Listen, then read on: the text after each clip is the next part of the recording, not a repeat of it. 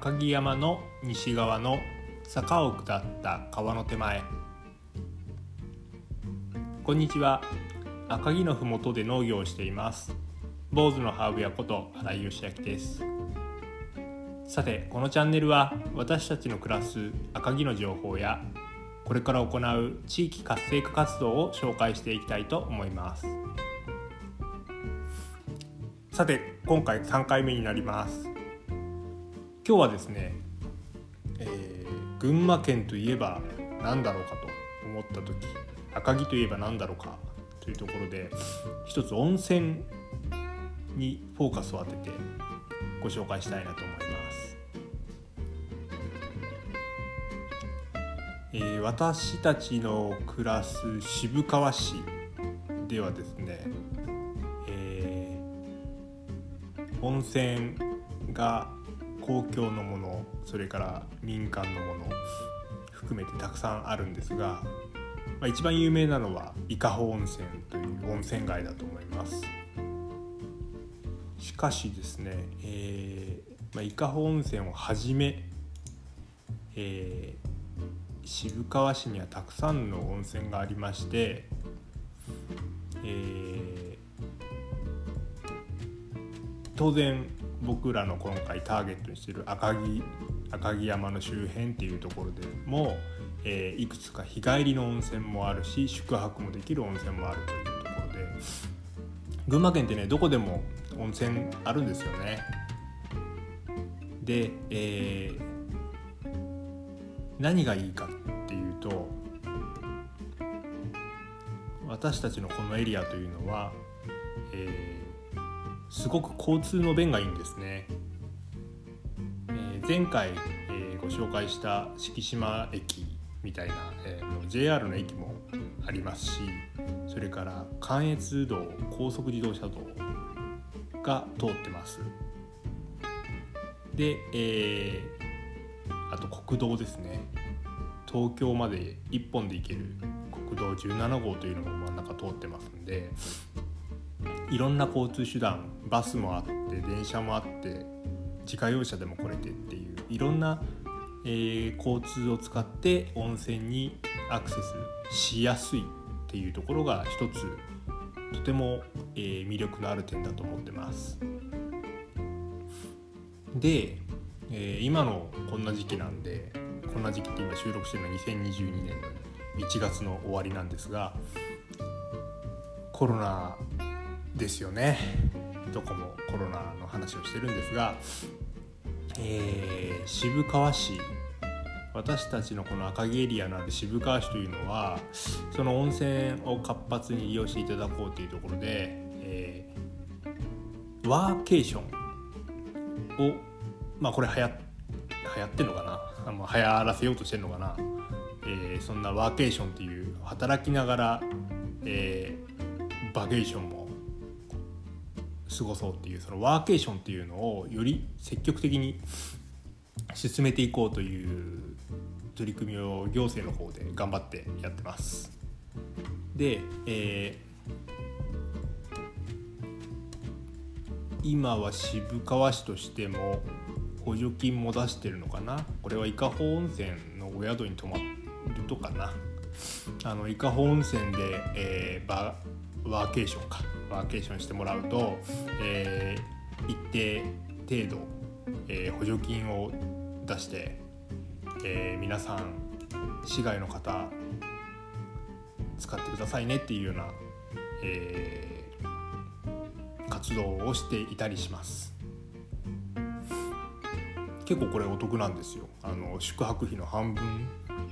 5000円まで出る。のかな？うん、とかあるんですよね。まあ、詳しくは渋川市のホームページで見ていただきたいなと思うんですけれども。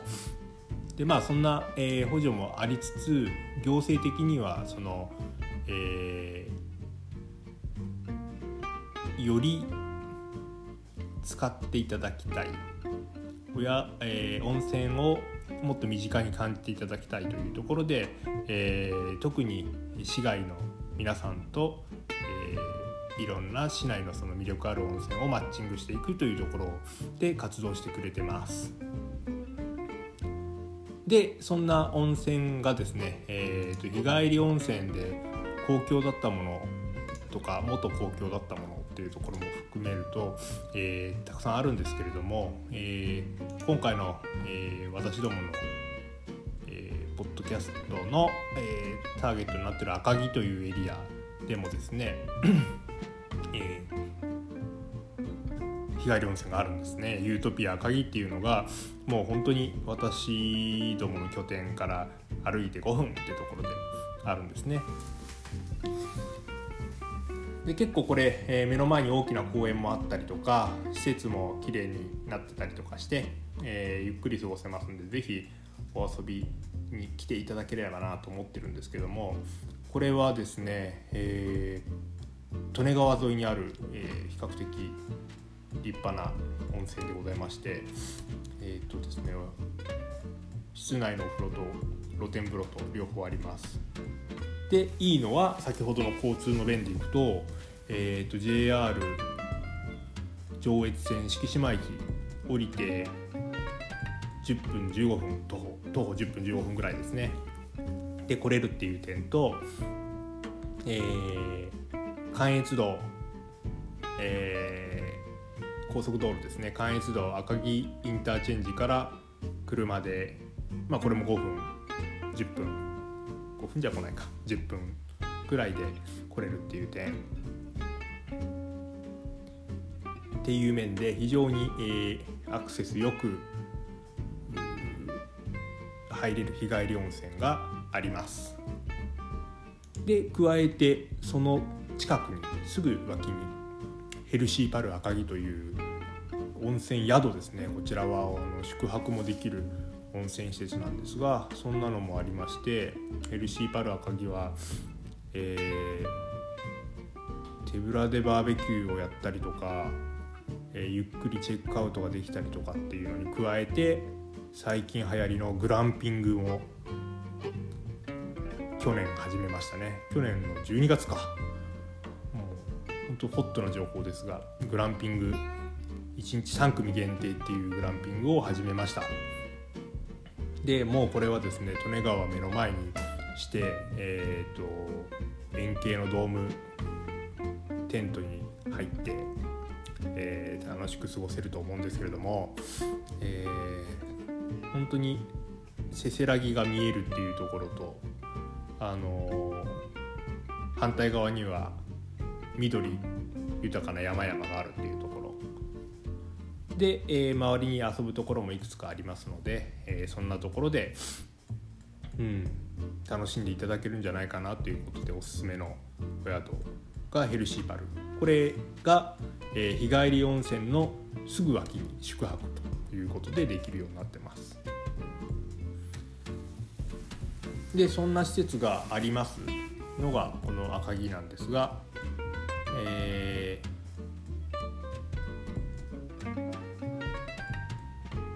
温泉自体を楽しんでいただくもよし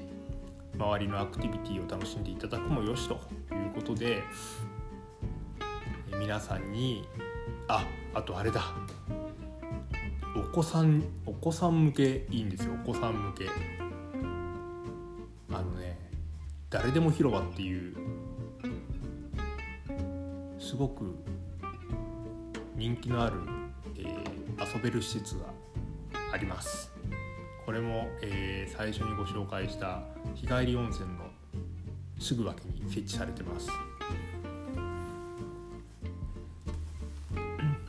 それからあのー、公園ですね。すぐ脇の公園もお子さんちっちゃなお子さんが遊べるような健康公園っていう名前なんですけど施設になってますんでそんなところもですね一つ注目ポイントでありますので小さなお子さん全然 OK なエリアでございます。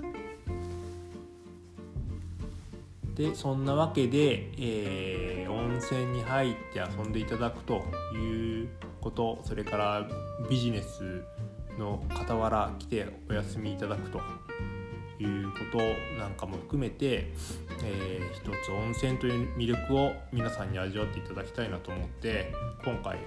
渋川赤城の温泉の事情について少しだけ触れてみました。またこれあのー、僕のお気に入りの温泉もあるので改めて機会でちょっと深掘りしながら温泉についても語ってみたいなと思います。